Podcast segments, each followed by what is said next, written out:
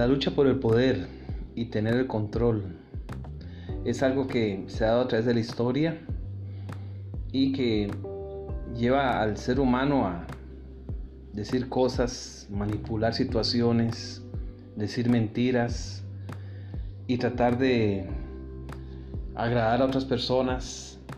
Y eso es lo que vemos en el relato de Gaal, que está allí en el libro de jueces capítulo 9 y conectado con la historia de Abimelech.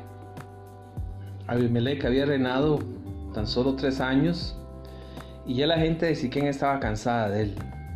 El hombre era perverso, mal líder, abusivo.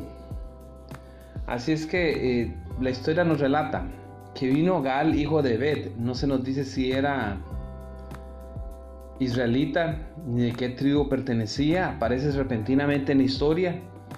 Él llegó con sus hermanos a Siquén y estando en Siquén empezó a decirle a la gente que confiaran en él y los de Siquén pusieron en él su confianza. De hecho, celebraron una gran fiesta con, en la vendimia de, de los viñedos y entraron en el templo de sus dioses y comieron y bebieron y maldijeron a Abimelech. Y entonces Gaal dice, ¿quién es Abimelech y qué es Siquén para que nosotros le sirvamos? No es hijo de Jorobal y no es Según ayudante suyo. Servid a los varones de amor, padre Siquén, pero ¿por qué les hemos de servir a él? Y entonces empezó a levantar un movimiento en contra de Abimelech para quitarlo del cargo. Y en ese intento de cambiar y desafiar a Abimelech. Él inclusive llegó a decir, ojalá, versículo 29, estuviera este pueblo bajo mi mano, pues yo arrojaría luego a Abimelech y diría, aumenta tus ejércitos y sal.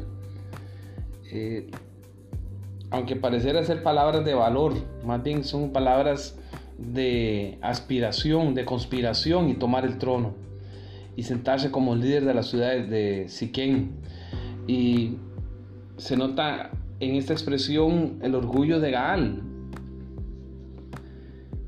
Mi mano, yo arrojaría siempre el uso de la primera persona, yo logro esto, yo podría ser el mejor, el mejor líder, el mejor presidente. ¿Y cuántas veces escuchamos ese tipo de expresiones en la política? Cuando alguien quiere alcanzar un puesto y presenta que él es la mejor opción. Gaal estaba extremadamente confiado en sí mismo y él preparó al pueblo para rebelarse. Cuando Abimelech supo a través del gobernador del pueblo de Siquén, de Zebul, que había este espíritu de rebelión, Abimelech preparó a sus hombres, llegó de madrugada, luego atacó Gaal tomó a sus lacayos y salió a, pelear contra ellos, pero fue derrotado. Y entonces dice el texto bíblico, versículos 39 y 40, y Gaal salió delante de los de Siquén y peleó contra Abimelech, mas lo persiguió Abimelech y Gaal huyó delante de él y cayeron heridos muchos hasta la entrada de la puerta. Gaal huyó delante de él.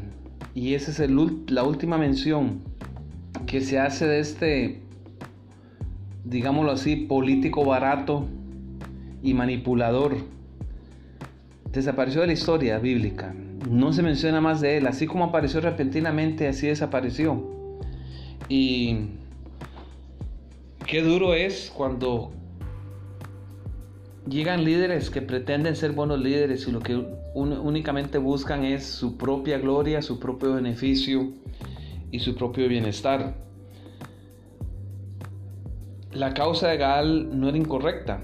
Él quería quitar a un hombre perverso como Abimelech, pero las intenciones de él y la forma en que lo hizo era incorrecto. Eso nos debe también advertir a nosotros de cómo hacemos las cosas y por qué las hacemos y cómo las hacemos. Puede ser que el, objetivo sea correcto, pero la forma y los métodos no son los convenientes.